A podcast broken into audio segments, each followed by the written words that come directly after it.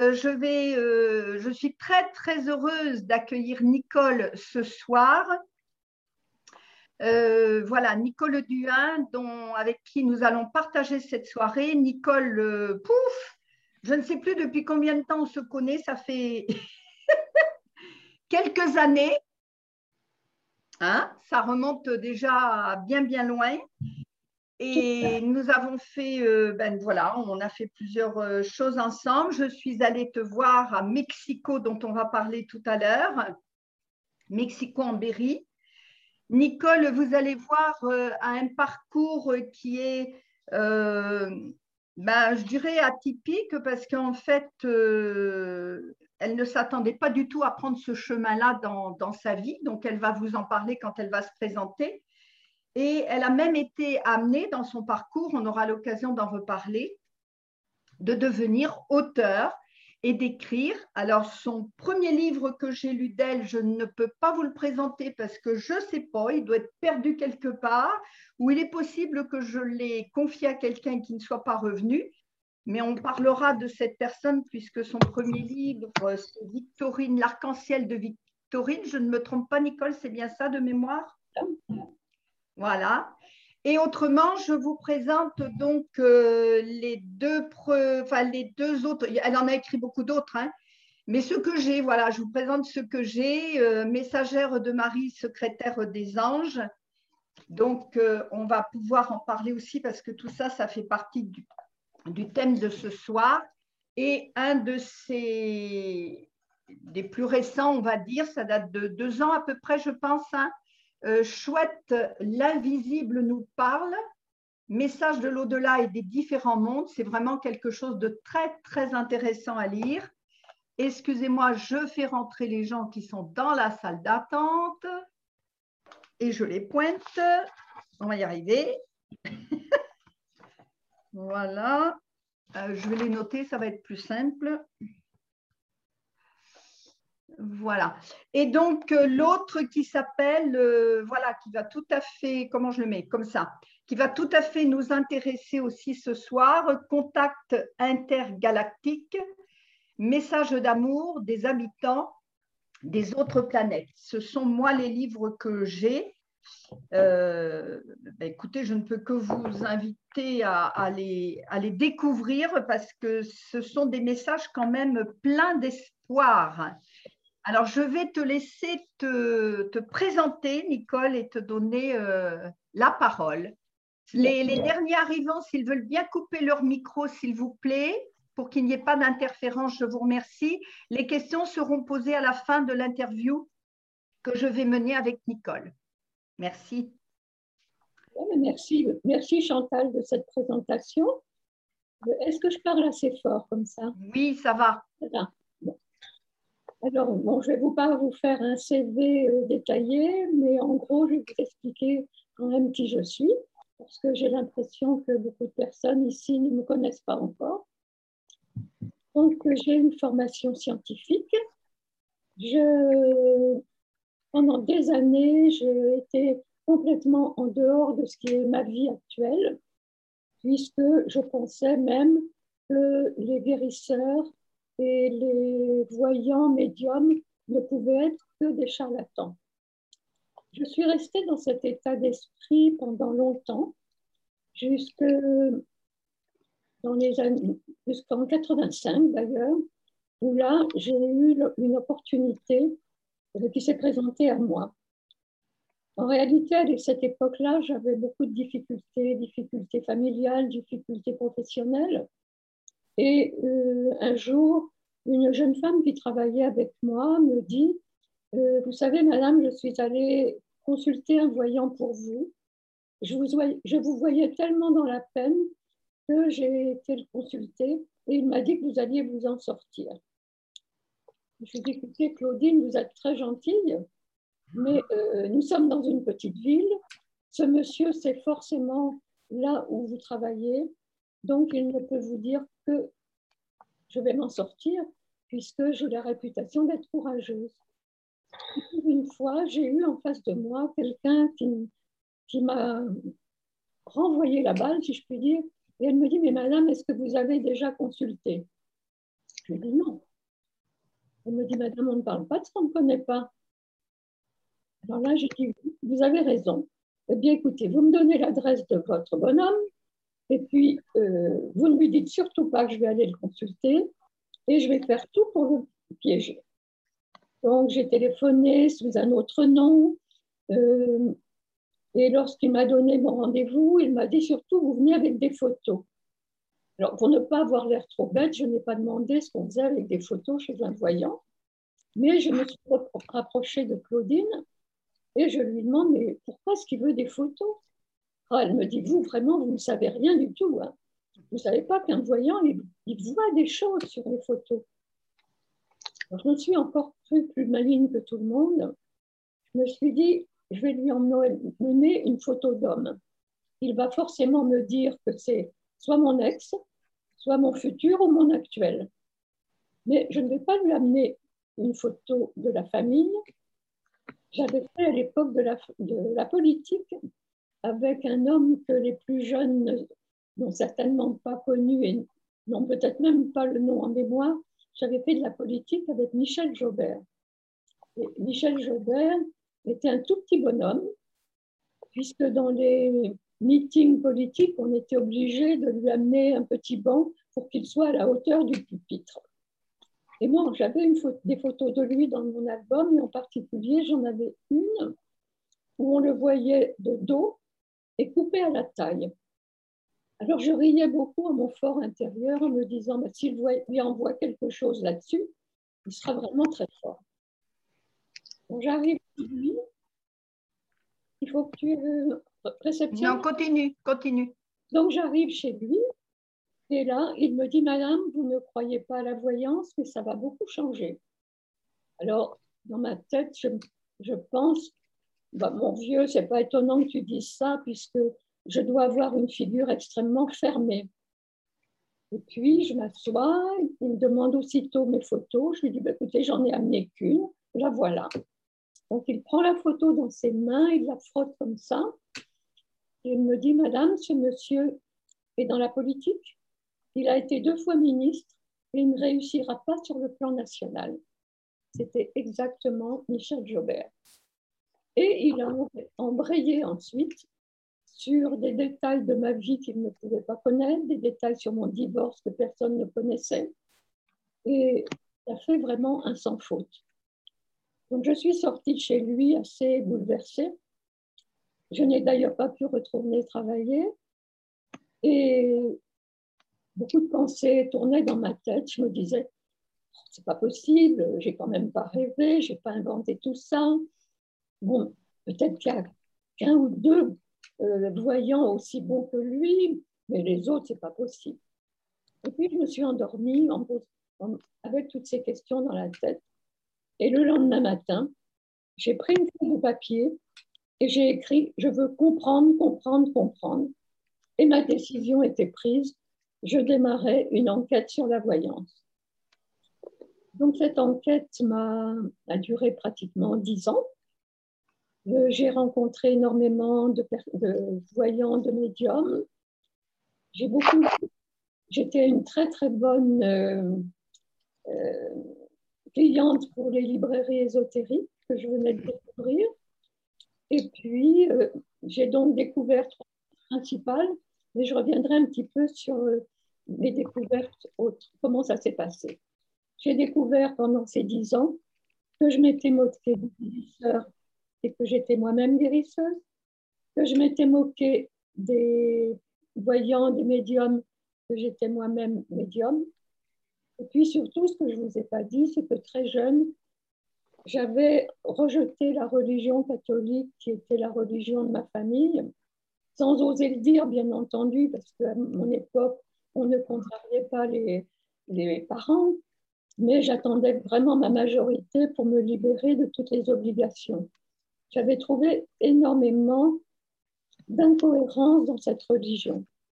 Et là, avec mes découvertes, je découvrais, je me rendais compte qu'il était tout à fait possible d'avoir une vie spirituelle en dehors de toute religion, de toute secte, de, de toute, euh,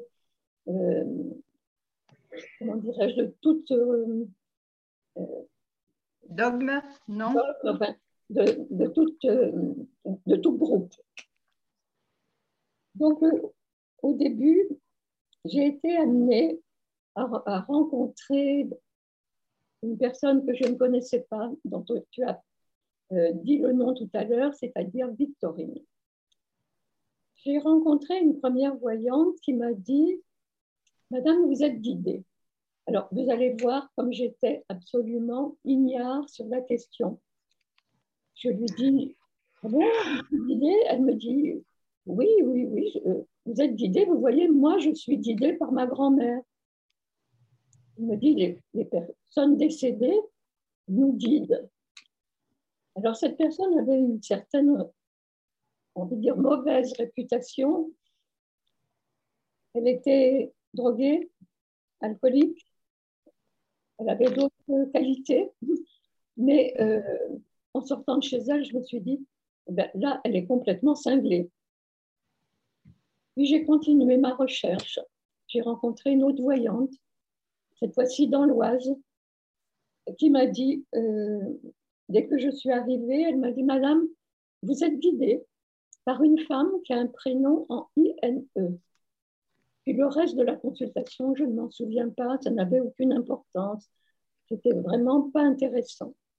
Mais le soir, avec ma fille qui a aussi une, une, une formation scientifique, nous nous sommes amusés à faire des statistiques sur les prénoms qui se termine en INE. Et nous en avons conclu que cette voyante était plus intelligente que les autres, plus que l'autre, elle était plus organisée, parce qu'il y a tellement de prénoms féminins qui se terminent en INE que forcément, dans une famille, il y en a forcément un. Et je dis à la fille, tu vois, là avec moi, elle est tombée à côté, parce qu'il n'y en a pas dans la famille. Quelque temps après, je m'en vais à Parapsy, à Paris. Alors, non pas avec l'intention de consulter, mais avec l'intention d'interroger des voyants. Parce que j'avais établi tout un protocole de recherche, c'est-à-dire faire des, des, consultations, mais également faire des interviews de voyants et des interviews de consultants. Et là, à Parapsy, mon, mon but, c'était de faire des interviews de, de voyants ou de médiums. J'en vois un qui était inoccupé dans son stand et je m'approche et je lui, je lui demande s'il accepterait d'être interviewé. Et il m'interrompt, il me dit non, non, rentrez, rentrez, euh, j'ai quelque chose à vous dire. je dis non, monsieur, ça ne prend pas comme ça, je ne viens pas pour une consultation, je viens vous interviewer. Et il me dit, mais madame, je ne vous demande rien. Je vous demande simplement de vous asseoir parce que j'ai un message à vous délivrer. Et il enchaîne, madame, vous êtes guidée par une femme qui a un prénom qui se termine en INE et c'est du côté maternel. Donc vous voyez, les choses se mettaient en place, mais je ne voyais toujours pas qui dans ma famille pouvait avoir un tel prénom. Mais comme il me disait que c'était du côté maternel, je n'ai plus qu'à interroger maman, qui m'annonce qui que j'avais une arrière-grand-mère qu'on avait toujours appelée la grand-mère Chevalier et qui en réalité, dont le prénom était Victorine. Alors les mois ont passé, j'ai retrouvé le premier médium que j'avais rencontré et il s'était décidé à organiser sur Châteauroux des réunions où il rentrait en contact avec les défunts. Certaines d'entre vous, certains d'entre vous doivent connaître le, genre de réunion. dépose des photos et le médium passe sa main sur les photos et de temps en temps, il en prend une parce qu'il est en connexion avec, euh, donc avec le défunt en question.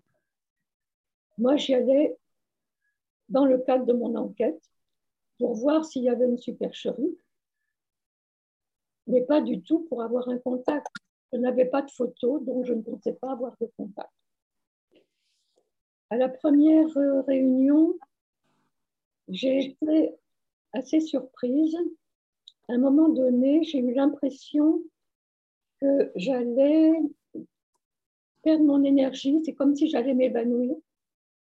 Tout d'un coup, je n'ai plus vu la salle, tout est devenu ondes lumineuses et je ne voyais plus personne que des ondes lumineuses.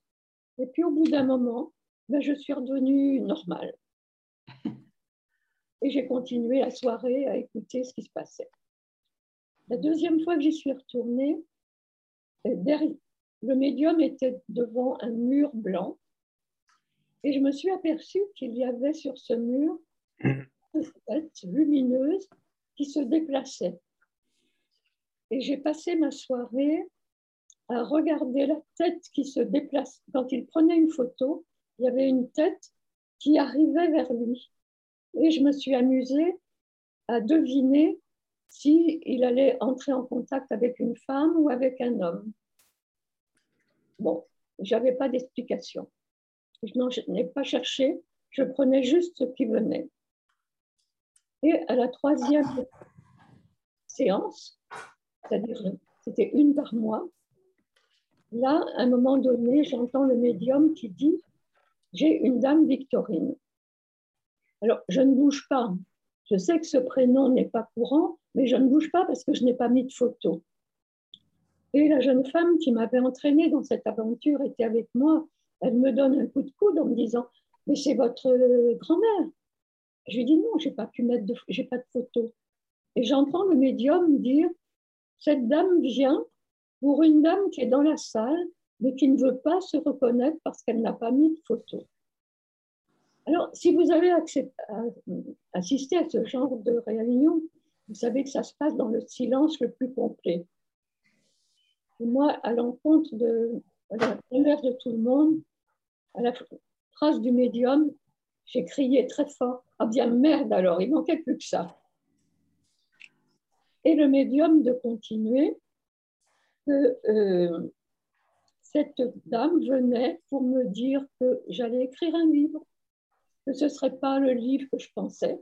Je pensais écrire un livre pour démasquer les charlatans, que ce serait un livre pour prouver qu'il y avait une vie autre que la vie sur Terre, qu'il y avait une vie qui continuait dans le monde invisible.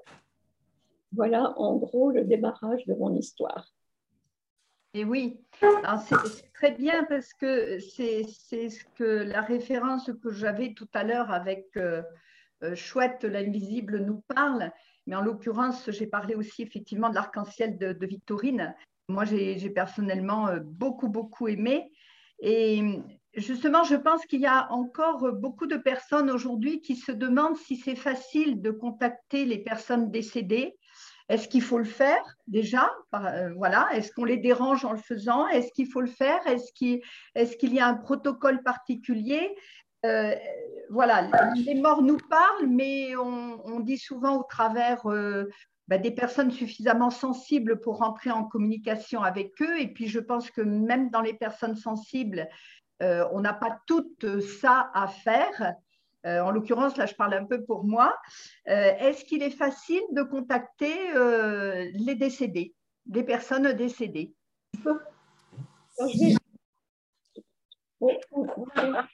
Non, on n'est pas. Il y, a, il y a des micros qui ne doivent pas être coupés. Je vous remercie de couper vos micros, s'il vous plaît, pour éviter les interférences. Merci. Vas-y, Nicole. En fait, je vais dire un peu l'inverse ce n'est pas à nous de les contacter, c'est eux qui cherchent à nous contacter. Et ils cherchent à nous contacter par plein de petites actions euh, qu'on ne comprend pas forcément. On peut entendre dans la maison euh, des, poutres qui craquent, des meubles qui craquent. On peut sentir des parfums personnellement, ça m'est souvent arrivé de sentir des parfums. Euh, euh, alors là, Marie est bien connue pour être, se manifester par des parfums de rose. Ils peuvent se manifester par, on peut entendre des voix. En fait, j'ai expérimenté au moment de mon enquête un petit peu toutes ces façons de communiquer. J'ai eu des des objets qui se déplaçaient dans la maison, des photos qui tombaient. euh, elles étaient bloquées dans un cadre et quand je rentrais le soir de mon travail, elles étaient tombées. Or, je cherchais toujours des raisons raisonnables un fait qui me paraissait anormal. C'est-à-dire que je me disais, la photo en question était bloquée dans un, dans un cadre et je disais, si elle est tombée normalement par son, par son poids, elle aurait dû tomber comme ça. Et en fait, je la retrouvais à l'autre bout du meuble. Après, j'ai senti des souffles sur ma figure quand j'étais couchée. Alors, réaction, lève pour voir s'il n'y a pas une fenêtre qui est mal fermée. J'ai même mis des boudins aux portes. Et le souffle passait quand même. Donc, vous voyez, les défunts vraiment essayent de nous contacter par euh, beaucoup, de, beaucoup de manières possibles. Euh, qu'est-ce qu'il y a d'autre également? Ah, Excuse-moi, Nicole.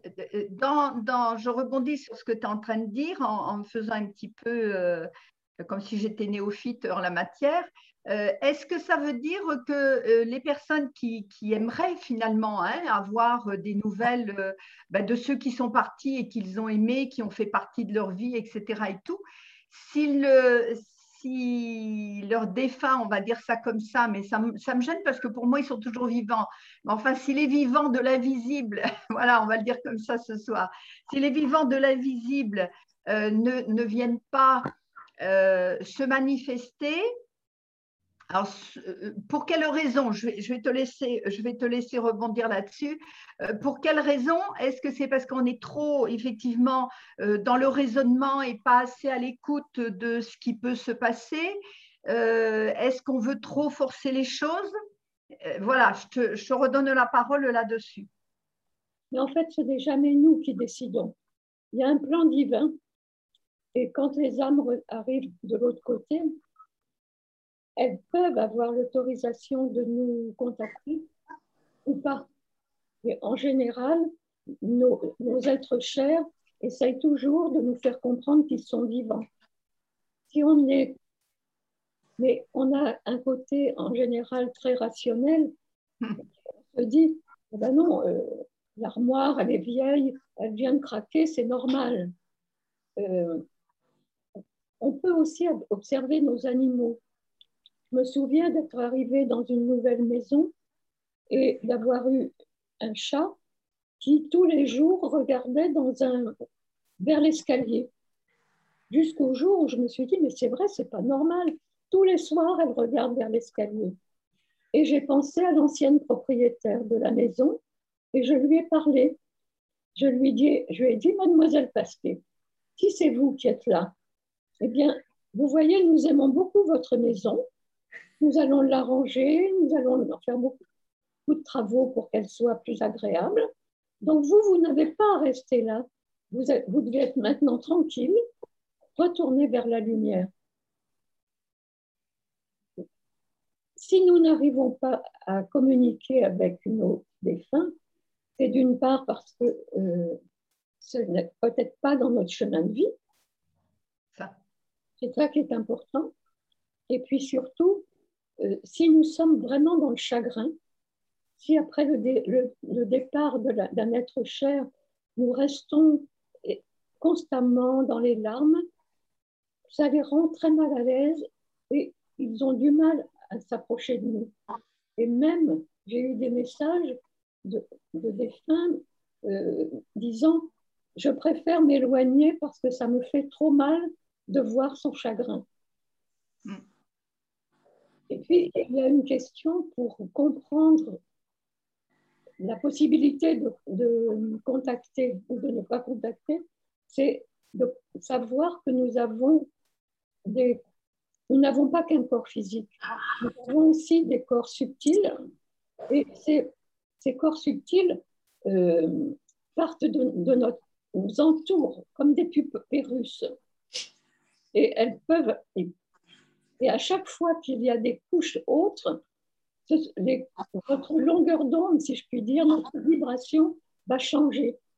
Et pour pouvoir communiquer avec le monde invisible, avec euh, les défunts ou avec les anges ou avec tout ce qui a de la vie, il faut se mettre sur la même longueur d'onde que l'être qui est dans l'invisible. Il faut élever nos, longueurs d'onde et eux sont obligés de baisser les leurs aussi pour que, nous arrivions à, être en, synchronicité. Oui. je, t'ai entendu dire aussi, ou je l'ai lu, je ne sais plus, que euh, qu'on pouvait quand même être assuré que finalement euh, euh, les, personnes qui sont parties de, dans le monde, dans, l'invisible, en tout cas pour ceux qui nous aimaient vraiment, sont toujours, toujours là pour nous aider en fait. Même si on ne le ressent pas, même si on croit plus ou moins ou autre, mais ils sont toujours là en fin de compte. Alors, dans, mes recherches, j'ai beaucoup étudié ce qu'on appelle les NDE, c'est-à-dire les, les, personnes qui ont un coma et qui ont eu, on va dire, euh, un instant de mort imminente ou de mort temporaire et qui ont raconté ce qui se passe. Et ils, disent tous que quand, ils quand on arrive de l'autre côté, c'est merveilleux, mais ceux qui partent définitivement, c'est parce qu'il y a une corde qui euh, retient nos corps subtils à notre corps physique et cette corde va être rompue. Et si bah, j'ai perdu un petit peu le fil. Oui, je, te disais en fait que, euh, que nos amis qui sont partis dans l'invisible sont toujours là pour nous aider. Merci, j'ai retrouvé. Donc, après une période de on va dire, de repos, de ressourcement, l'âme va choisir une activité. Il ne faut pas croire qu'on reste complètement pendant des siècles à attendre une, résurrection possible. On a une activité dans le monde invisible. Et la première activité que l'âme va choisir, c'est d'aider ses proches.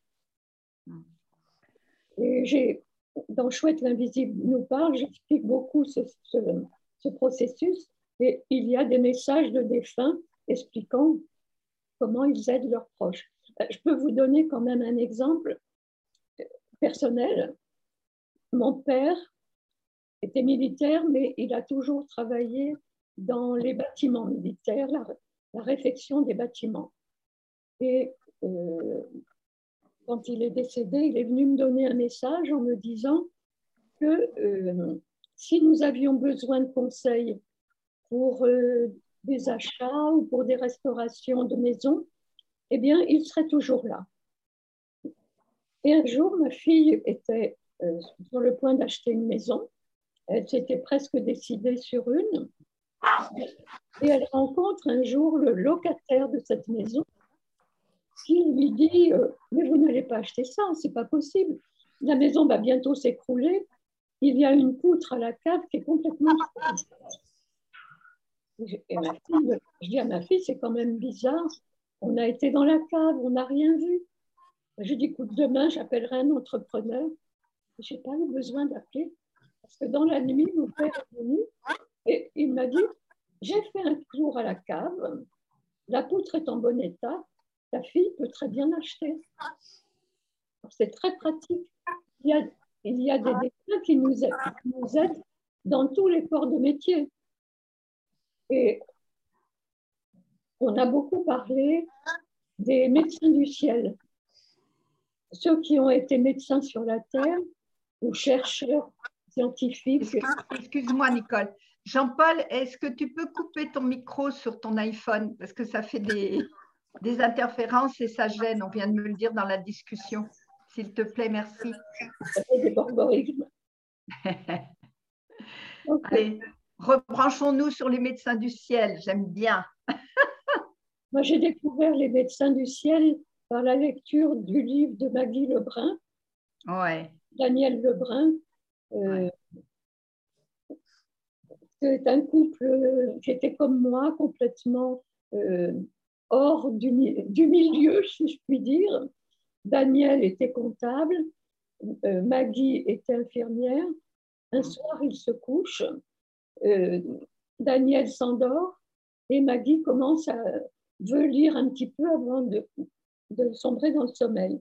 Mais elle n'en a pas le temps parce que tout d'un coup, elle entend son mari parler avec une voix de femme. C'est un petit, ça doit être un petit peu euh, choquant. Et cette voix de femme leur explique qu'ils ont choisi un parcours particulier, qu'ils vont créer des groupes de prière et des groupes de guérison. là, je résume beaucoup. Hein. Oui, Mais moi-même, euh, alors que je préparais un jour une, conférence sur les médecins du ciel, parce que euh, ils aident beaucoup les guérisseurs, en particulier les guérisseurs brésiliens, les guérisseurs philippins, mais également tous les, tous les, tous les guérisseurs. Et un jour que je préparais une conférence, j'ai reçu un message de mon médecin de famille euh, qui avait donc euh, suivi mes enfants à Châteauroux. Et de temps en temps, il vient toujours me donner des messages, des conseils. Et j'ai remarqué que quand je suis contactée par un médecin qui a lui-même des problèmes de santé, c'est souvent ce médecin qui vient répondre pour, lui comme s'il il avait une préférence pour ses anciens confrères. ouais. Tu as d'autres exemples à nous donner comme ça? Alors, on peut parler d'un guérisseur euh, célèbre, d'un guérisseur, euh, alors il était brésilien, qui s'appelle, enfin il est décédé, qui était Arrigo. C'était un monsieur euh, très, très bon, très altruiste, mais il était très ennuyé par des maux de tête persistants. Et un jour, il a commencé à entendre une voix qui lui parlait avec un accent, un très fort accent euh, guttural. Il a compris que c'était de l'allemand. Et au bout d'un certain temps, cette voix lui a dit qu'il avait été choisi par lui parce que justement, il était très bon et qu'il l'avait choisi parce que il avait fait de grosses bêtises, qu'il avait été très cruel durant la guerre et qu'il regrettait ce qu'il avait fait sur les, sur les prisonniers et qu'il voulait se racheter en soignant au travers de Arrigo. Alors, Arrigo s'est cru un petit peu fou et la première chose qu'il a fait, c'est aller se, se confier au prêtre de sa paroisse. Vous savez, en Amérique latine, euh, des personnes sont très très catholiques ou très chrétiens. Et le prêtre de sa paroisse lui a dit, mais mon pauvre petit, c'est Satan qui t'anime. Donc on va faire un exorcisme. Mais l'exorcisme n'a rien fait, les maux de tête ont continué et le docteur Fritz était toujours là. Et le docteur Fritz lui disait, tes maux de tête s'arrêteront quand tu accepteras de soigner par mon intermédiaire. Et en effet, un jour, il a cédé et il s'est aperçu qu'il n'avait plus de maux de tête. Et l'histoire d'Arigo est encore plus extraordinaire. Il a commencé donc à avoir quand même de la clientèle. L'Église était contre lui, mais tant pis, euh, il obéissait à cette voix. Et cet homme avait été mineur et il était resté euh, membre du syndicat des mineurs pour continuer à aider ses frères. Et un jour, il y a un homme politique qui est venu dans le village pour, euh, pour se faire réélire. Et il a demandé à Rigaud de, l'accompagner à une autre rendre, réunion politique qui avait lieu dans la ville à côté, euh, voisine. Ils arrivent à la ville, ils vont à l'hôtel, ils, font un bon repas, ils vont se coucher, chacun dans leur chambre. Et le professeur, le sénateur en question, était très très inquiet parce que il venait, on venait de lui diagnostiquer un cancer du poumon. Mmh. Alors il s'endort, mais en réfléchissant, euh, à l'opération qu'on lui avait proposée, qu'il ferait sans doute après la campagne politique. Et tout d'un coup, il voit la porte de sa chambre s'ouvrir. Il voit Arrigo rentrer, les yeux fermés, mais un couteau de cuisine à la main. Et il a tellement peur qu'il s'évanouit. Je pense qu'on aurait fait tous autant. Et le lendemain matin, il se réveille, il ne comprend pas, son pyjama est déchiré, il a du sang sur lui et il se souvient seulement de l'arrivée de Harigo avec ce fameux couteau. Donc il va se regarder dans la glace et il s'aperçoit que dans le dos, il a une grande cicatrice. Il ne comprend pas. Donc il va dans la chambre d'Arigo, il lui explique et Harigo ne comprend pas non plus. Harigo ne se souvient de rien. Alors Arrigo est très très inquiet, il se demande mais qu'est-ce que j'ai fait là? Le sénateur ne voit qu'une chose, il va à l'hôpital, il va voir le médecin qui l'avait euh, diagnostiqué, et le médecin lui dit, je ne comprends pas, vous avez été euh, opéré avec une technique que nous ne connaissons pas, et il n'y a plus aucune tumeur dans votre, au niveau de vos poumons. Alors à partir de ce moment-là, vous pensez bien que euh, la réputation de Haribo a, a, été amplifiée. Il a été jusqu'à soigner 300 personnes dans la journée. Il n'y avait aucune anesthésie, aucune euh, asepsie et aucune, enfin, aucune inflammation, aucune, euh, rien, tout, tout était parfait. Mais un jour, euh, Arrigo était très fatigué, peut-être était-il pas très vigilant, et en traversant une rue, je crois qu'il s'est fait écraser. Et je me suis dit, mais alors, le docteur Fritz, qu'est-ce qu'il va devenir maintenant? Il n'a plus son intermédiaire préféré. Et là, j'ai eu des messages et je me suis rendu compte il y a toujours des scénarios de rechange dans le, dans le monde invisible. Et le docteur Fritz, maintenant, travaille au travers d'autres guérisseurs. Ouais. Il y a quelque chose, moi, qui m'a interpellée dans ce que tu dis par rapport à, à Rigaud, à qui on a dit euh, que ces maux de tête cesseraient lorsque, lorsque finalement il accepterait sa mission de vie, en quelque sorte. Et je trouve que c'est intéressant parce que je, je pense qu'aujourd'hui, il y a pas mal de conscience, la, la, conscience générale, on va dire, se réveille quand même, malgré tout. Hein. Et, dans cette conscience, il y, a, beaucoup de gens, moi je, le ressens, mais je le remarque aussi beaucoup, des, gens qui justement euh, euh, récupèrent quelque part cette sensibilité-là, de pouvoir, euh, de, pouvoir mieux entendre ou mieux euh, comprendre ou mieux, je ne sais pas quel mot mettre, mais mieux rentrer en, interaction avec euh, nos amis de l'invisible. Mais comme on est euh, ben, sur Terre, avec, avec nos, nos, croyances, avec notre côté très cartésien et tout, on freine ça. Et c'est vrai que plus on le freine, plus on peut se provoquer ben, des mots MAUX en fin de compte. Hein. Euh, moi, je sais que dans, une des rencontres que j'ai faites il, il, y a très très longtemps, je commençais à me sentir très très mal et je ne comprenais pas pourquoi. Et en fait, heureusement sur mon chemin, parce que voilà, il y a toujours, on a toujours quelqu'un euh, qui est là sur notre chemin pour finalement nous guider. Euh, j'ai fait cette magnifique rencontre avec, avec Gérardo, qui est un chaman péruvien, et, en fait, euh, dès qu'il m'a vu, il m'a dit Toi, tu es chaman. Et je lui ai dit Alors, non, alors ça, certainement pas. D'ailleurs, je viens de tout arrêter parce que comme je commençais à, à vraiment, il se passait des choses très importantes pour moi. on en avait parlé hein, au niveau des villages, un village en Bretagne où il s'était passé vraiment des choses et tout. Et vraiment, moi, je croyais que j'étais en train de devenir cinglée. Quoi. Je dis Mais là, es en train de.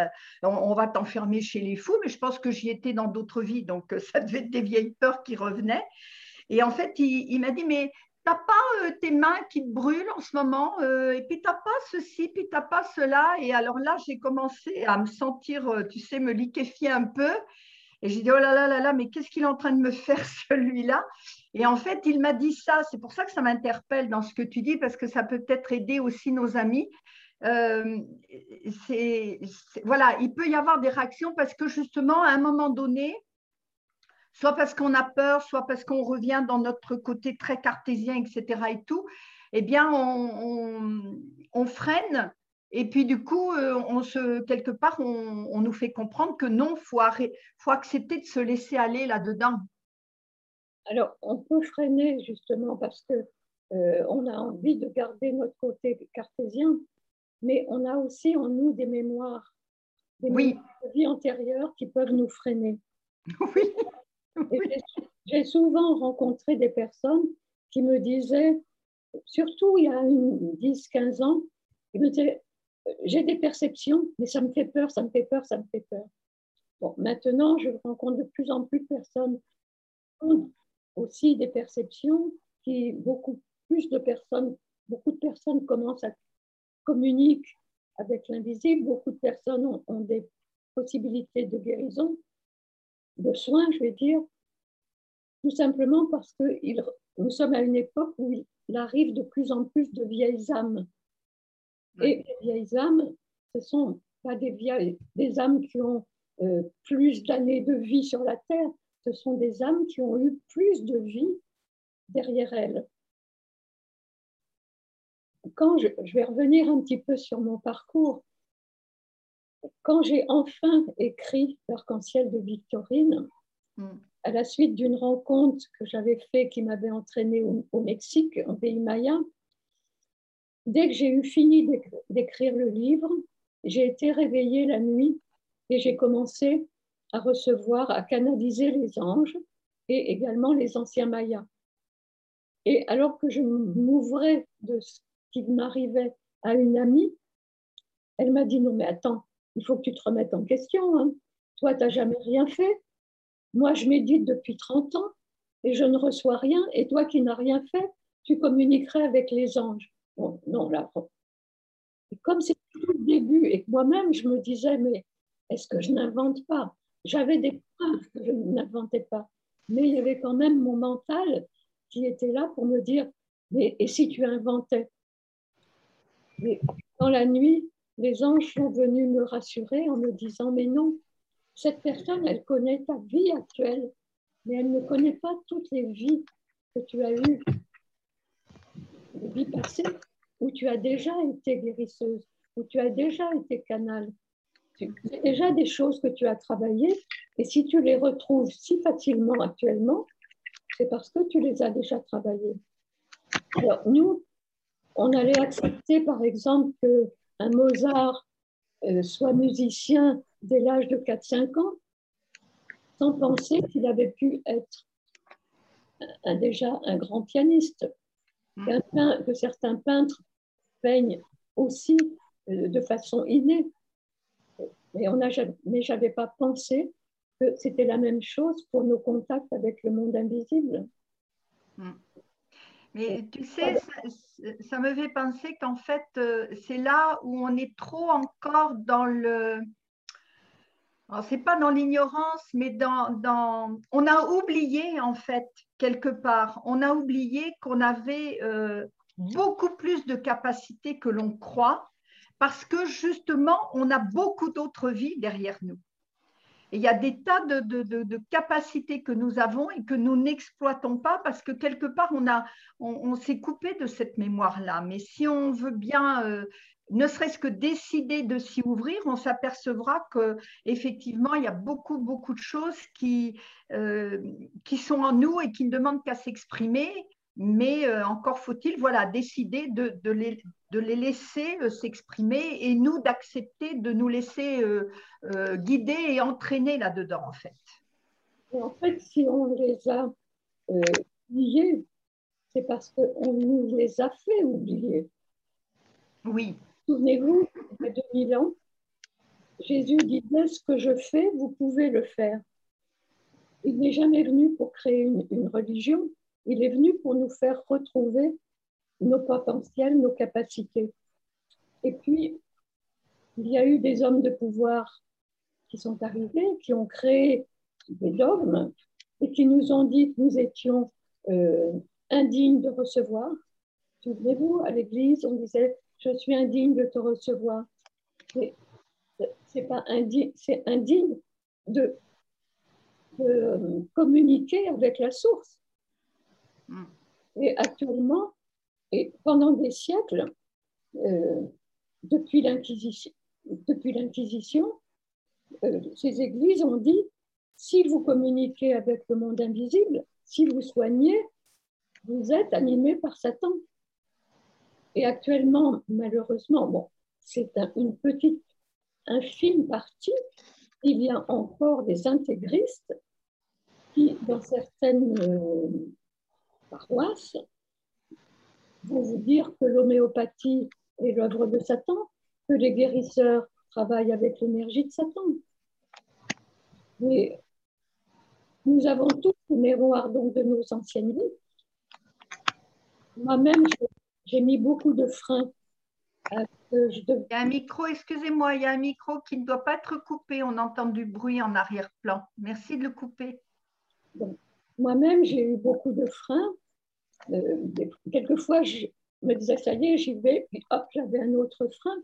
Parce que dans des vies antérieures où j'ai déjà été euh, guérisseuse, par exemple en Espagne sous l'Inquisition, j'ai appris que j'étais guérisseuse euh, et en particulier, les femmes qui ne pouvaient pas avoir d'enfants venaient me voir. Les femmes qui étaient stériles venaient me consulter. J'ai retrouvé d'ailleurs cette possibilité dans cette vie-ci. Mais euh, ça n'a pas plu aux ecclésiastiques de l'époque. Ils sont donc venus me chercher, j'ai été torturée, brûlée. Alors, quelquefois, on a des paroles, on ne sait pas pourquoi on les dit. Quand j'étais enfant, adolescente, même adulte, j'ai souvent dit oh, si on me touche les pieds, j'avouerai n'importe quoi.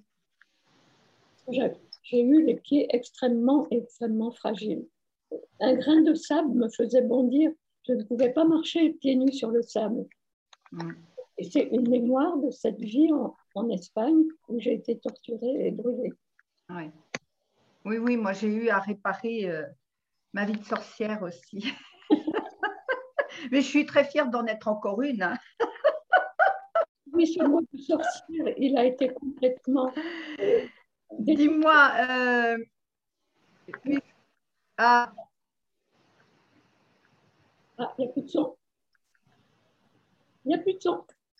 Oui, je vais vous perdre peut-être ou peut-être pas, où ça va revenir. On va demander à nos amis d'être là, bien présents. ça y est, tu me réentends là? Oui, non. Ok. Euh, je disais, oui, en fait, euh, puisqu'on parle justement, alors on est parti de, nos proches hein, qui sont partis dans le monde invisible, mais qui finalement sont bien, bien vivants. Euh, et tu as écrit, donc, je, l'ai montré tout à l'heure, ce, ce, livre sur les contacts intergalactiques. C'est pas facile de viser, voilà. Et ça, je l'ai beaucoup aimé parce que, hum, tu me diras, je les ai tous aimés, tes bouquins, mais euh, celui-ci, je l'ai trouvé euh, euh, très, très intéressant parce qu'il ouvre vraiment sur la dimension et, ça va rejoindre aussi ce que tu disais par rapport au fait que depuis l'acquisition, finalement, on, a été dominé hein, quelque part et soumis à un pouvoir et Dieu sait qu'on est dans une période où on est bien en plein dedans et que tout se révèle. Mais euh, dans ces contacts intergalactiques, c'est vraiment nous montrer, bah, tous les messages que tu as reçus, c'est vraiment nous montrer à quel point nous ne sommes pas seuls sur Terre. Alors, ça m'a fait beaucoup rire quand je l'ai lu parce que moi, je vais te dire comme ça, euh, sans forcément penser pourquoi, et, etc. J'ai souvent dit, même dans les soins que je donne et tout, je, je dis souvent, mais il y a vraiment que les terriens pour penser que la seule vivance qu'il y a, euh, elle est sur Terre et nulle part ailleurs. C'est complètement euh, idiot, euh, imbécile de pouvoir penser ça. On est encore dans notre cocorico, la youpi youpi, on est les seuls vivants sur Terre. Franchement, ça m'a fait beaucoup rire quand j'ai lu tous les messages et tout, parce que là, Dieu sait qu'on sait qu'on n'est vraiment pas seul et que justement, on peut vraiment être accompagné, aidé. Et pas forcément en, comment je vais dire, en ayant un guide précis. moi, on m'a souvent dit, mais Chantal, je ne connais pas mon guide. J'ai dit, ça fait rien, tu en as plein. Pourquoi tu voudrais connaître ton guide? Tu peux en avoir un précis, comme toi, tu nous as parlé de, Victorine, mais, et puis ça peut être Marie, mais ça peut être aussi simplement de s'adresser au guide, tout simplement. Et il y en a toujours un qui répond finalement. Ils sont tout à fait à disposition. Hein. si tu veux, je vais raconter une petite histoire qui va dans le sens de ce que tu viens de dire. Moi, j'ai souvent eu des personnes qui me disaient J'aimerais bien euh, communiquer avec mon ange gardien, mais je ne connais pas son nom. Voilà, c'est ça. Et les anges m'ont raconté une petite histoire que j'ai plaisir à, vous raconter à mon tour. Imaginez qu'il y a une femme qui tombe à l'eau. Et sur la berge, il y a un homme. On va toujours mettre un homme parce que c'est plus costaud pour nous sortir de l'eau. Donc cet homme, elle le connaît. Donc elle va lui dire euh, au secours, au secours, euh, Raoul, je me, je, me, je me noie. Et si c'est un homme qu'elle ne connaît pas, elle va dire Au secours, monsieur, je me noie. Eh bien, avec les anges, c'est la même chose. Si vous avez lu des livres issus de la cabane qui vous donnent des noms d'anges gardiens, eh bien, et que ce nom, le nom de votre ange gardien vous plaît, eh bien, vous l'utilisez. Mais sinon, vous dites mon ange, mon ange, et ça suffit. Et puis également, quand quelqu'un est occupé, quand tu... Eh bien, il repasse comme là-haut, dans le monde invisible, tout le monde se tient par la main, tout le monde est réuni, tout le monde est dans l'unité. Si l'un ne peut pas agir, il repasse le travail à un autre. J'ai une autre anecdote. Un jour que je demandais à mon père s'il pouvait nous donner des renseignements par rapport à un bâtiment qui avait, euh, qui avait souffert, au lieu de recevoir un message de mon père, je reçois un jour un message me disant Je suis brigand, l'architecte que vous avez connu à Châteauroux. Dieu est occupé, il m'a dit de m'occuper de votre problème de m'occuper de votre problème. Oui, je me souviens que tu m'avais dit ça. Avec les anges, avec euh, tous ceux qui sont dans le monde invisible, c'est la même chose. En fait, dans l'invisible, il y a actuellement une immense coalition pour nous aider. Hmm. Ils se sont présentés comme la coalition pour la sauvegarde de la planète Terre. Dans d'autres, à d'autres canaux, ils se présentent comme une fédération une confédération, mais c'est la même chose, c'est une union de toutes les âmes, qu'elles aient été incarnées sur notre Terre ou sur d'autres planètes. Plus nos guides, il y a vraiment euh, une union pour nous, nous aider et surtout en particulier dans la période que nous vivons actuellement, nous ne sommes jamais seuls. Oui, tu parles aussi euh, à un endroit de ton livre des bases extraterrestres sur Terre. Oui, je, je pense qu'il ne faut pas vraiment chercher des bases extraterrestres. Il y en a, euh, donc je, les je, ne connais pas exactement où elles sont. J'en ai cité quelques-unes dans mon livre. Mais ce qui est important de savoir, c'est qu'actuellement, il y a des âmes extraterrestres qui sont maintenant incarnées sur la Terre. J'ai fait dans mon livre, je raconte une rencontre que j'ai faite au Mexique avec un homme un peu particulier qui s'appelle John. Il s'appelait John puisque maintenant il, est décédé. Mais euh, si vous voulez, d'ailleurs, je peux vous lire de temps en temps un, message.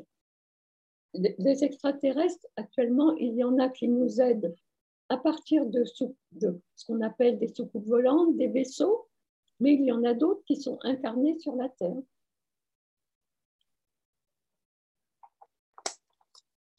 Voilà, ils nous disent, nous intervenons soit à partir de nos vaisseaux, soit directement par nos envoyés en intervention. Dans le premier cas, nous nous consacrons en premier lieu à la surveillance de vos sites nucléaires, mais aussi de tous ceux appelés par vous sensibles, c'est-à-dire dangereux. Le nucléaire est certes le plus dangereux, mais tous les endroits de stockage ou d'élaboration de produits chimiques le sont aussi. Vous avez sans grande précaution eu l'idée de stocker à proximité les uns des autres des produits dangereux, capables, lorsque mélangés, de l'être encore davantage. Tous répandus dans la nature peuvent provoquer des dégâts irréversibles sur celle-ci, mais aussi sur ses habitants humains, mais également sur la flore et sur la faune. Nous surveillons aussi les sites militaires, ainsi que vos lieux de prise de décision, nous surveillons donc de haut, si je puis dire, mais aussi de près, puisque tous ces lieux sont maintenant envahis par nos armées pacifiques.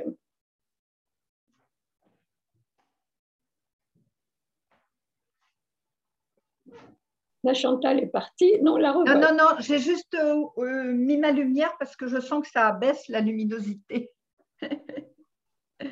Non, c'est très intéressant. Il y, a une question que je voudrais te poser parce que tout à l'heure, depuis tout à l'heure, tu nous parles de cette euh, euh, fédération interstellaire, de cette coalition qui est là pour nous aider et que euh, dans le monde de l'invisible, ils se tiennent tous par la main et s'entraident, etc. Ce que l'on doit apprendre d'ailleurs à faire sur Terre. Mais qu'est-ce que tu penses ou, que nous dirais-tu de, de, de ce que certains appellent les mauvaises, les mauvaises entités. Est-ce qu'il y a vraiment des personnes euh, du monde invisible qui sont là pour euh, bah, contrecarrer les plans de ceux qui sont dans la lumière, par exemple, on va dire ça comme ça Alors, j'ai longtemps cru que tout le monde était bon et gentil. je faisais un peu l'autruche et je pensais que il n'existait que des êtres d'amour et de lumière. Mais j'étais bien obligée. malgré tout, je rencontrais des gens euh, moins bien intentionnés, mais je laissais un peu de côté. Je voulais voir que le beau, le, le beau côté des humains. Mais avec la vie et l'âge, je me suis rendu compte qu'en fait, il existe vraiment deux mondes, on va dire le monde de la lumière et un monde qu'on a appelé le monde de l'ombre, de l'obscurité, mais que j'aime beaucoup mieux appeler maintenant l'ombre déguisée ou la lumière assombrie. Ah oui, j'aime bien ça, la lumière assombrie. Parce que dans tout être humain, dans tout individu, quel qu'il soit, il y a les deux, les deux parties. Oui. Il y a l'ombre et la lumière. Mais il y a des personnes qui sont beaucoup plus dans le camp de l'ombre et d'autres beaucoup plus dans le camp de la, lumière. Les Mayas, pour cela, m'ont appris beaucoup de choses parce qu'ils ont des calendriers extrêmement précis. Mais surtout, ils ont une vision du monde sur une grande période. Les Mayas pensaient, ont toujours expliqué qu'ils avaient d'abord vécu une période de 13 lumières, que cette période s'était arrêtée à un moment précis qui correspond à l'arrivée des Espagnols. C'est une période de neuf obscurités, de neuf, euh, certains ont dit enfer, mais il vaut mieux dire obscurité. Mm. Mais que cette période d'obscurité ne va pas dire éternellement, et qu'elle va rebasculer dans une période de 13 lumières. Cette période de 13 lumières a démarré dans les années 80, au moment d'un événement international qui a été mis au point par un Américain qui s'appelle José Arguelles, qui avait mis au point une méditation planétaire pour la paix. Et actuellement, nous allons de plus en plus vers la lumière, mais nous ne sommes pas encore bien que nous soyons plus dans la même euh, période euh, au niveau astrologie, nous avons quitté l'ère des poissons, mm. arrivé à l'ère du Verseau, qui est une ère de la communication. Vous voyez comment on communique de plus en plus facilement maintenant, mais nous n'arrivons pas encore. Il y a une bataille. Notre président, quand le virus est arrivé, nous a dit que nous étions en guerre. J'aime pas beaucoup ce mot, mais il y a vraiment actuellement une opposition entre la lumière et l'ombre.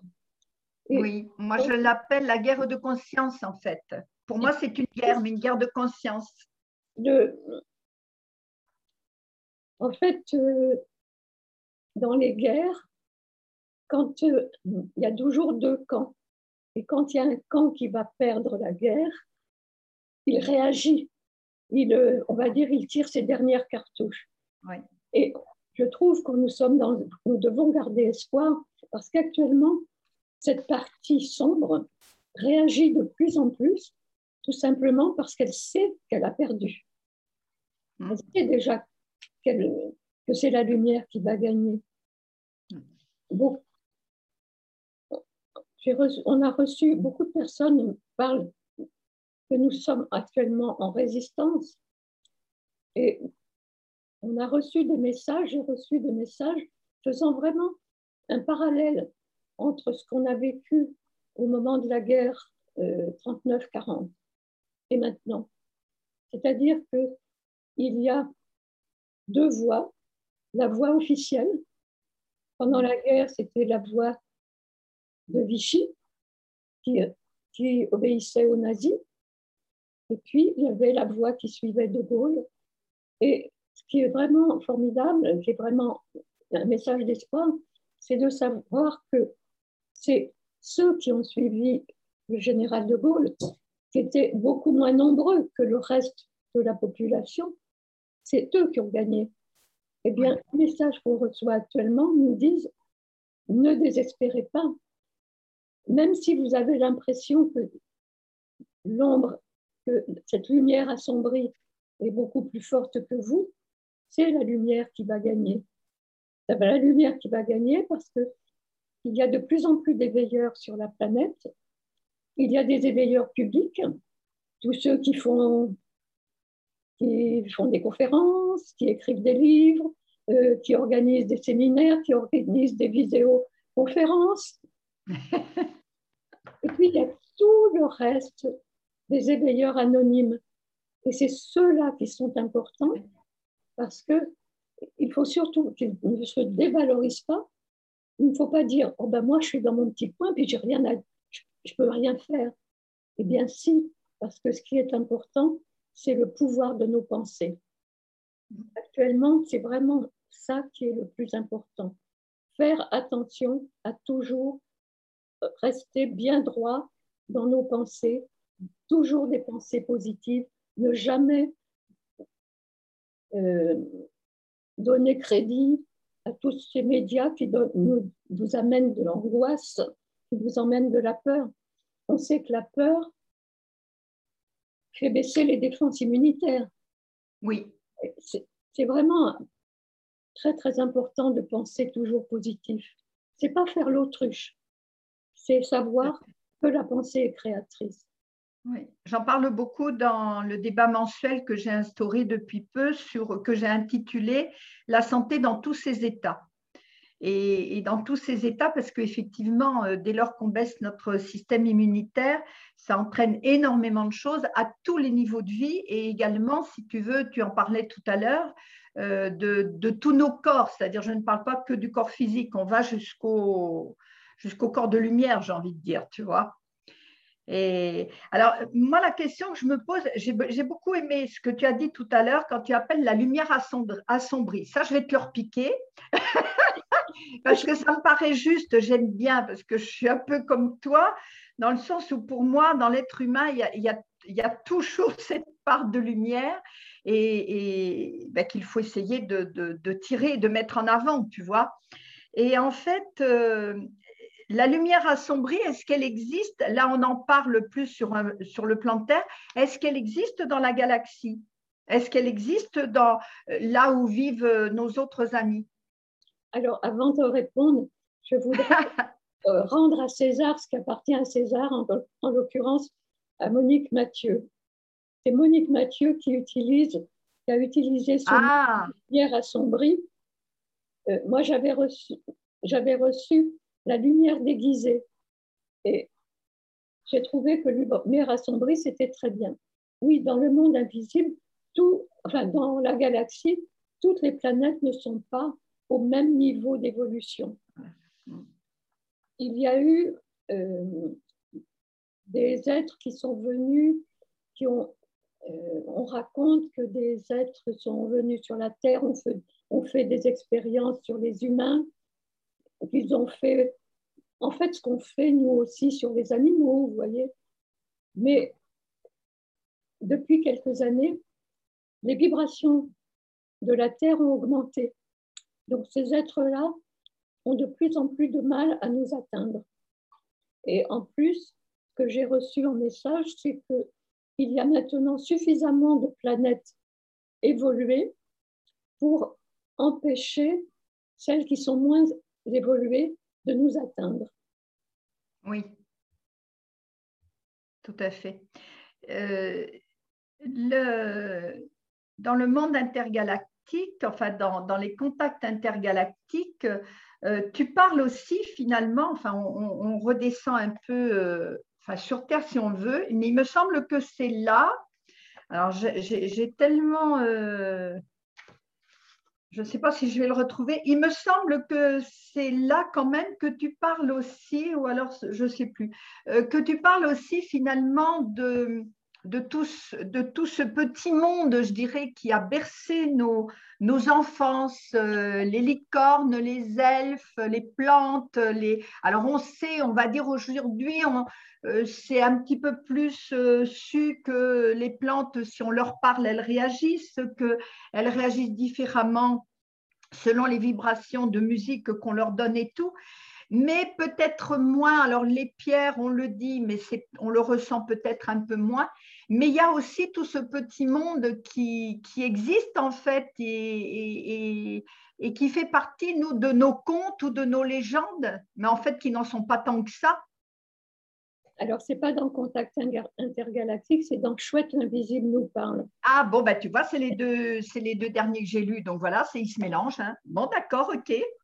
Quand j'ai commencé à écrire Chouette l'invisible nous parle, je pensais ne parler que des défunts, enfin que de ceux, qui sont retournés dans la lumière, dans le royaume, dans l'autre royaume.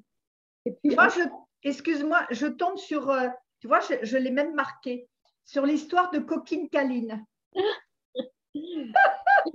et au fur et à mesure que j'avançais dans mon écriture, j'ai reçu un message me disant il faut aussi que tu expliques qu'on peut, que vous pouvez communiquer avec tout ce qui vit. Donc aussi bien avec le règne animal, le règne végétal, les cristaux, et puis également tout ce petit monde dont tu as parlé. Et j'ai eu des messages de licornes, de dragons, euh, vraiment tout ce qu'on a raconté à nos enfants a eu une réalité. Ces êtres, ces dragons, ces licornes, ces fées, ces petits nains, ils ont vécu sur la Terre et ils commencent à revenir. Mais ils étaient partis parce que les vibrations de la Terre étaient devenues tellement lourdes pour eux qu'ils ne pouvaient plus y vivre. Et maintenant, il commence à revenir. À Mexico, en Berry, là où je suis maintenant, euh, près du puits, il y a une petite fée. Euh, moi, je ne l'ai encore jamais vue, mais quelqu'un l'a vue. Et en, prenant une photo, on s'est aperçu qu'à l'emplacement où on m'a dit qu'il y a avoir vu cette fée, on a photographié euh, une boule lumineuse avec des reflets arc-en-ciel. Ah oui. J'ai une, euh, j'ai une amie qui a vu les dragons sur la propriété. Quand j'ai reçu un message des dragons, c'était une nuit et c'était très amusant parce que j'ai eu deux de mes chats qui sont venus se mettre sur mon bureau à côté de moi et qui étaient assis face au mur. mais vraiment euh, intrigués. Ils, voyaient quelque chose que moi, je ne voyais pas. Et puis tout d'un coup, ils ont été rassurés, ils ont vu que ce n'était pas dangereux, et ils se couchés et ils sont, ils sont réendormis. Et ce que je trouve merveilleux, c'est que tous, tous viennent nous donner des messages d'amour, des messages de sagesse. Que ce soit les animaux, que ce soit les plantes. Je vais vous raconter. Tu me parles de tes hortensias, c'est tes hortensias qui... Moi, c'est à eux que je pensais. les hortensias, quand nous avons acheté la propriété, euh, j'étais très contente parce que devant la fenêtre de cuisine, il y avait un hortensia. Mais c'était au mois de janvier, donc euh, il n'y avait pas de fleurs. Et puis au mois d'août, quand il a commencé à fleurir, j'ai été très déçue parce que pour moi, jusqu'à présent, les hortensias étaient des, des, belles boules. Et lui, eh bien, j'en avais jamais vu un comme ça. Il a des petites, on va dire des petites, toutes petites boules blanches, un rond de boules blanches, et juste un tour de pétales roses. Et je ne le trouvais pas du tout beau, il ne correspondait pas à ce que j'aimais. Et, et un jour, euh, je passe dans ma cuisine, je ne pensais absolument pas à l'hortensia. Quand je commence à recevoir, je suis l'hortensia, celui qui est devant la porte, la fenêtre de ta cuisine, celui que tu ne regardes pas, parce que je ne corresponds pas à ta notion de la beauté des hortensias. Et c'est là la suite qui est intéressante. explique, je suis là pour t'apprendre la tolérance devant la différence. Et après ce message, je l'ai regardé totalement différemment. Et depuis, il me fait toujours les mêmes fleurs, mais elles sont beaucoup plus belles. De même, j'ai eu des messages de roses qui disent que si on, peut les couper, qu'elles aiment venir chez nous dans notre intérieur, mais ce qu'elles n'aiment pas, c'est qu'on passe à côté d'elles sans les voir. Elles sont heureuses du parfum qu'elles amènent chez nous, mais elles aiment qu'on les remercie. Tous les messages qu'ils nous envoient, ce sont des messages d'amour. Euh, qu'est-ce que je voulais dire? Euh, euh, On parlait alors effectivement de, tout ce monde, parce que c'est vrai que finalement, on pourrait dire que nos contes et légendes, finalement, ne, sont des réalités, mais comme souvent, tu sais, comme je dis, les, films de science-fiction, en fin de compte, si on réfléchit bien, ils ne sont, pas, ils sont pas nés comme ça par hasard, tu vois, ils viennent de quelque part aussi. Et, mais c'est peut-être moins, moins connu, on, est, on a tellement dans la tête que ce sont des contes et des légendes euh, qu'on a peut-être effectivement euh, plus de difficultés à se dire que non, que ça a bien existé et qu'ils reviennent. Et, c'est quand même un monde merveilleux, ça fait partie de la lumière, tout ça. Et tu vois, quand on parle des licornes, des dragons, de ce, tout ce, monde des contes et légendes, ça a beaucoup plus de mal à passer auprès des auditeurs et des auditrices que les anges, Marie, euh, quelquefois, on a eu des dans d'autres conférences, euh, on a des retours. Bah, les licornes, on a encore un peu de mal. Mais, oui.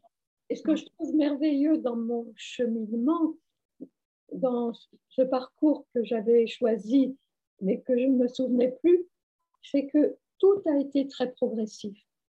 J'ai commencé à admettre qu'on pouvait parler avec nos chers disparus ensuite avec les anges, ensuite avec les anciens Mayas qui sont aussi disparus, ensuite avec Marie, ensuite avec les habitants des autres planètes, ensuite après les animaux, après les plantes, et après euh, les élémentaux.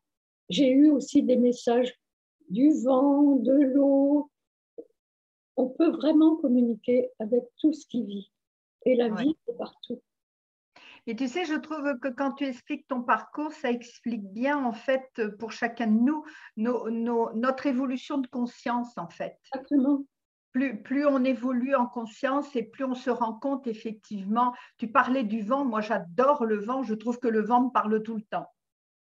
le vent, ce qui est intéressant, c'est qu'il dit, euh, maintenant je le vois différemment, parce qu'il dit qu'il euh, a un rôle très important, c'est balayer, balayer toutes les, euh, les impuretés, mais également les transmuter.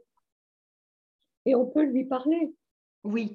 Récemment, je ne sais pas dans, dans le midi si c'est pareil, mais chez nous, nous avons eu depuis 15 jours énormément, énormément de vent.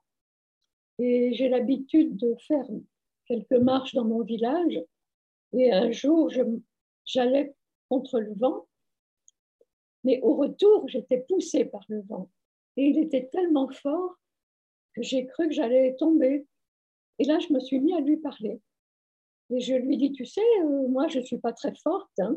Euh, il faudrait bien que j'arrive à rentrer chez moi euh, sans me casser la figure. Ça serait bien si tu me faisais le plaisir de t'arrêter juste le temps que je rentre à la maison. Et pendant juste les quelques mètres qui me restaient à faire, il n'y a plus de vent. Ouais, ouais, ouais. Mais c'est oui, oui, tout à fait. Tu sais, j'avais euh, pourtant j'étais très jeune à l'époque, mais ma maman avait une, peur bleue de l'orage.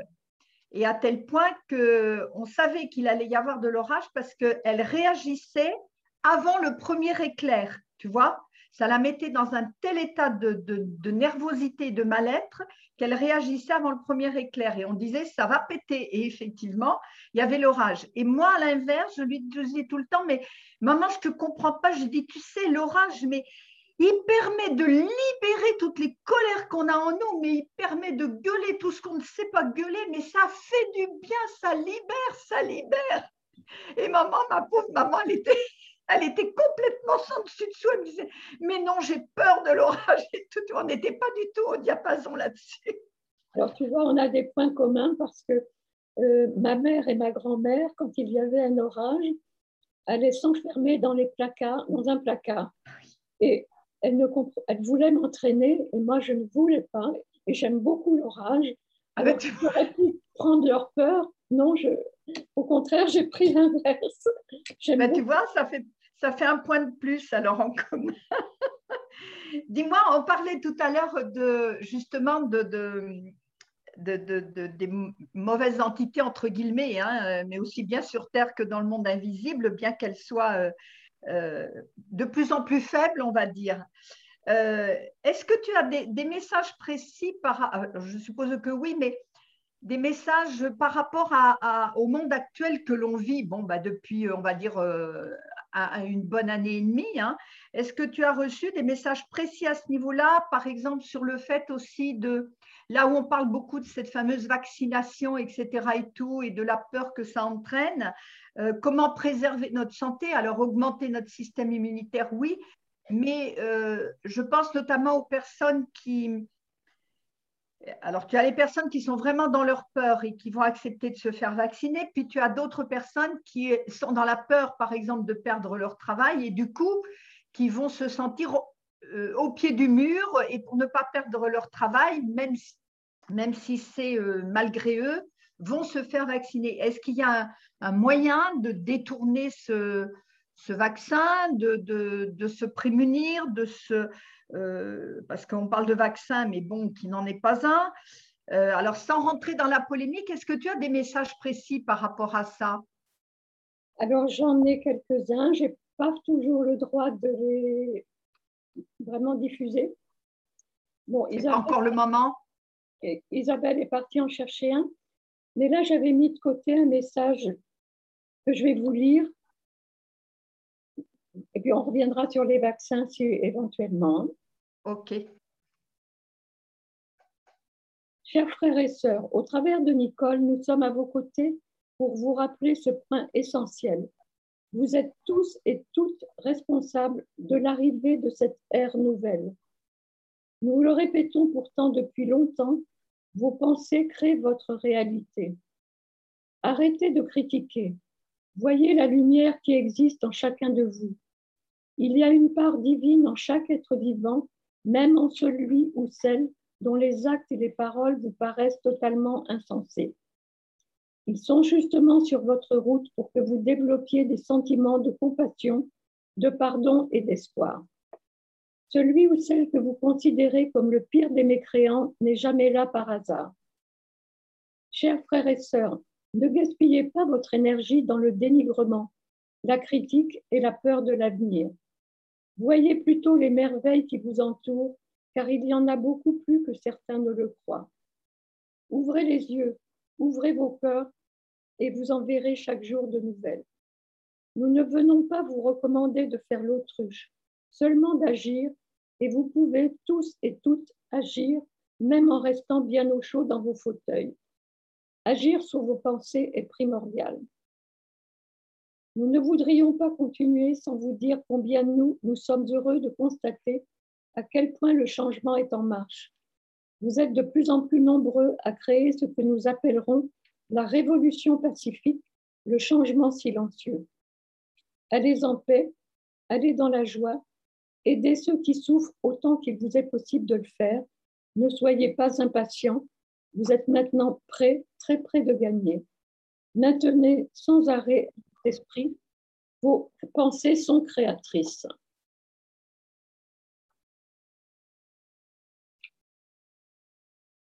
Je suis en train de chercher.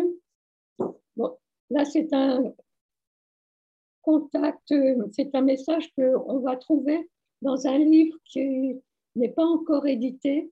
Ah, on va en parler tout à l'heure, c'est ça? Ce n'est pas un, livre écrit par moi, mais par une amie qui s'appelle Anna Caranta. Et son livre va sortir au mois de juin. C'est un livre de messages qu'elle a reçus de pilotes euh, de, pendant la guerre, des aviateurs, et c'est vraiment des messages exactement sur la même longueur d'onde que ceux de la coalition, on va dire. C'est toi qui l'édites, euh, ce livre-là, euh, Nicole? Oui, oui, c'est chez nous. Bon, ben, c'est bon, tu me tiendras au courant parce qu'éventuellement, je verrai avec euh, Gisèle, mais je pense qu'on essaiera de l'interviewer, cette femme, parce qu'on en a parlé ce matin avec Isabelle et toi, et, et enfin, moi, ça m'intéresse beaucoup, justement. Ce... Hmm depuis que nous travaillons sur ce livre, l'un des aviateurs qui a contacté Anna est venu me donner des messages et je vais vous donner la primeur du message que nous mettons en fin de livre. Ah, merci. Mon contact aujourd'hui a un autre but, celui d'apporter de l'espoir à tous ceux et celles qui participent à ces événements difficiles apporté par une toute petite particule de l'univers, un virus. Depuis des lustres, il vous a été annoncé une période de grand cataclysme due à l'irresponsabilité des habitants de la Terre et surtout à leur rejet ou à leur oubli de cette part importante d'eux-mêmes qui est l'esprit. Nombreux sont ceux qui ont restreint leur vie à son seul aspect matériel. Souvenez-vous de la phrase de l'un de vos grands penseurs Science sans conscience n'est que ruine de l'âme. À l'heure actuelle, vous en voyez les effets, je dirais même les ravages. Vous pouvez observer le combat que mènent ces scientifiques en question afin de déridiculiser, de, de décrédibiliser ceux qui se souviennent de la conscience par des calomnies de toutes sortes. Nous voulons ici vous rassurer. Quelles que soient les apparences, la lumière a déjà gagné et pour que certains n'en doutent pas, nous allons vous rappeler des faits que nous avons contribué à réaliser par le sacrifice de nos vies lors de ce conflit que fut la guerre 39-45, car le scénario est le même. À cette époque, vous aviez d'une part ceux qui suivaient aveuglement les instructions du gouvernement de Vichy à la botte des nazis, et d'autre part, quelques illuminés qui avaient entendu l'appel du général de Gaulle. Nous étions moins nombreux et nous avons gagné. Alors, vous qui nous lisez, ne doutez pas, vous allez gagner. Suivez, nos conseils, ils vous mènent à la victoire. Soyez patients, persévérants et actifs. Nous vous en remercions et vous saluons. Magnifique. Merci, merci de cette euh, primeur. Euh, enfin, je pense que Gisou sera d'accord avec moi, mais on sera très, honorée de recevoir cette personne-là, hein, Gisèle, en, visioconférence aussi. Euh, voilà, parce que je pense que ce sera vraiment très intéressant et, c'est un beau message, oui. Je pense qu'on va pouvoir terminer là pour passer aux questions. Euh, dis-moi euh, comment on te contacte et est-ce que tu peux euh, me dire un petit peu ou nous dire, parce que moi je le sais, je le connais, mais nous dire ce qu'est le Centre Mexico, ce que vous y faites. Et puis j'aimerais bien que tu me parles de ta rencontre avec Isabelle, parce que c'est une belle rencontre, c'est une belle histoire aussi. Bon, ben, je vais commencer avec la rencontre avec Isabelle. Ouais, ouais, ouais. C'était en 90 j'avais la librairie ésotérique à Châteauroux et j'organisais des conférences. Et je faisais venir, j'ai fait venir euh, une Canadienne, Guylaine Langto, qui a Oui, 10, 10 La, mafia médicale. Et cette année-là, euh, Guylaine Langto venait dans le centre de la France, mais n'allait pas en Bretagne où habitait euh, Isabelle à l'époque. Donc, euh, elle était venue assister à la conférence avec un groupe d'amis. Le lendemain, il y avait un atelier. Et à la fin de l'atelier, tout le monde s'en va. Moi, je range la librairie. Et à côté de la librairie, il y avait, il y avait un restaurant indien. Et je, il était tard. Je me dis, au lieu de rentrer, j'avais 30 km à faire. Je dis, bah, tiens, je vais aller déjeuner dans le restaurant indien. Et quand je suis rentrée, il était plein. Il y avait toutes les stagiaires qui étaient parties, qui étaient rentrées, qui étaient dans le restaurant. Donc il n'y avait plus de place et je, je regardais, je ne savais pas comment faire. Et une femme se lève, c'était Isabelle. Elle était à une table de six personnes, ils n'étaient que cinq. Et elle me dit, si vous voulez partager venir à notre table, il reste une place. Donc, je me suis assise en face d'elle et nous avons commencé à bavarder. Et nous n'avons jamais arrêté. Isabelle, euh, euh, au départ, on a beaucoup parlé par téléphone. Ensuite, elle est venue euh, deux années de suite, en 98-99, en voyage au Mexique avec moi. Elle avait toujours pensé qu'un jour, elle changerait d'orientation pour se, rendre, pour se diriger vers un job beaucoup plus spirituel. Donc, euh, elle a pensé tout de suite, nous avons tout de suite pensé qu'on pourrait travailler ensemble. Mm. Seulement, ben, il fallait euh, changer complètement de vie, abandonner un travail. Et puis, euh, moi, j'étais pas, à l'époque, j'étais, comment dirais-je, j'étais dans une phase où j'avais dit quand même dans l'arc-en-ciel de Victorine que j'étais médium et guérisseuse, mais où je ne l'admettais pas vraiment au fond de moi-même. Un message important des anges en 95 avait été de m'expliquer que euh, si j'étais en Berry, ce n'était pas un hasard, parce que le Berry est le centre de la France et qu'il fallait que j'avais choisi de créer dans cette région un puits de lumière. moi, créer un puits de lumière, euh, je voulais bien, mais ça me paraissait vraiment euh, quelque chose de, de, trop, trop, trop pour moi. Et puis, je ne voyais pas trop comment le réaliser. Bon, il y a eu des, des péripéties. Euh, j'ai été amenée, j'avais eu la description d'un local, d'un bâtiment d'une longère euh, dans lequel on pourrait, je pourrais habiter, mais dans lequel on pourrait aussi organiser des séminaires, des ateliers, des conférences. Ça serait un lieu où je pourrais, ça serait à la fois un lieu euh, de travail sur le, sur le physique, mais aussi un travail sur l'âme. Et je ne me voyais pas du tout euh, réaliser ça. Si bien que eh bien, je suis tombée malade. Et la maladie, c'est souvent un, appel au secours de notre âme qui nous fait comprendre que c'est bien beau de dire je suis ceci, je suis cela, mais si on ne le réalise pas totalement, c'est pas, il faut vraiment être en harmonie corps, âme, esprit. Mm. Une fois durant toute ma maladie, j'ai réfléchi à la question. Et puis là, j'ai vraiment dit, ben oui, j'accepte de créer ce centre. Et c'est à ce moment-là qu'Isabelle est venue avec moi euh, et que nous avons, après moult péripéties, trouvé une propriété qui s'appelle Mexico depuis 1800 et quelques, 1880, hein, alors que euh, cela fait des années que nous travaillons avec les Mayas du Mexique.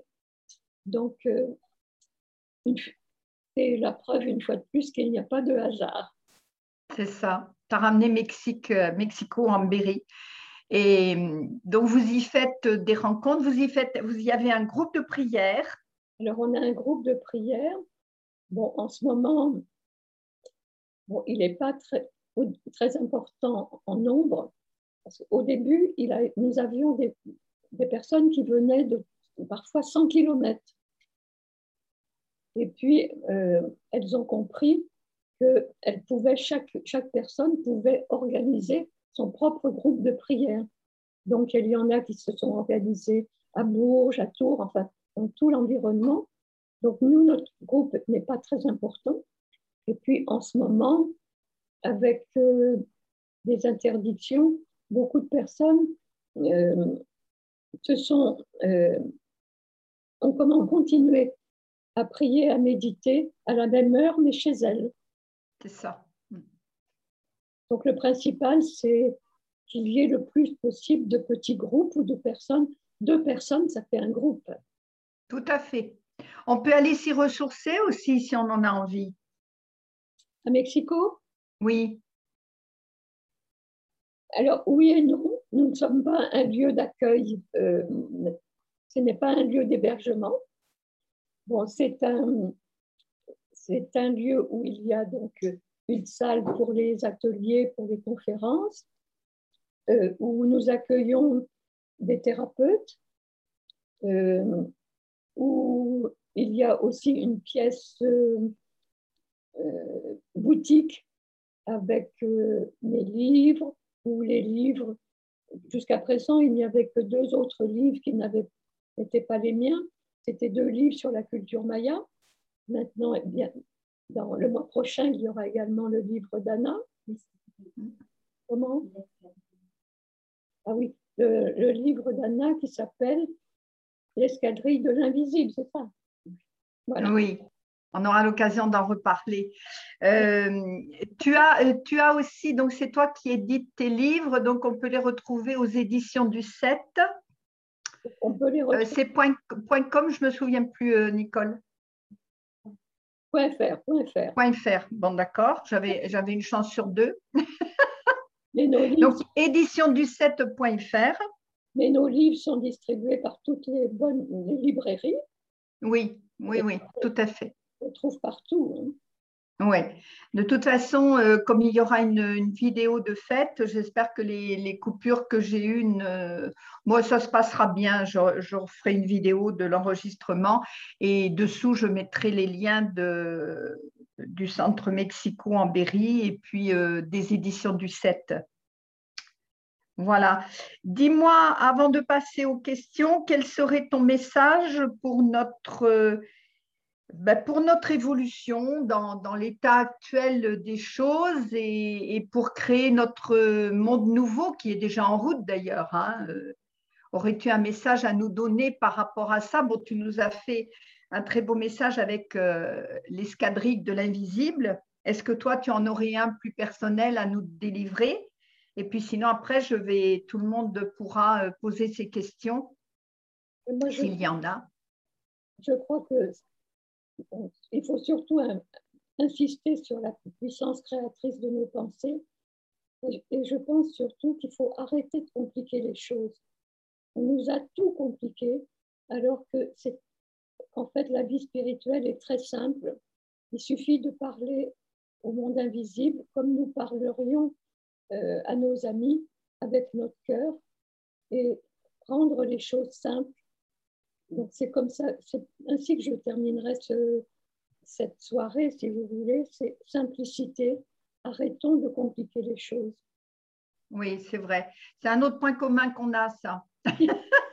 La simplicité.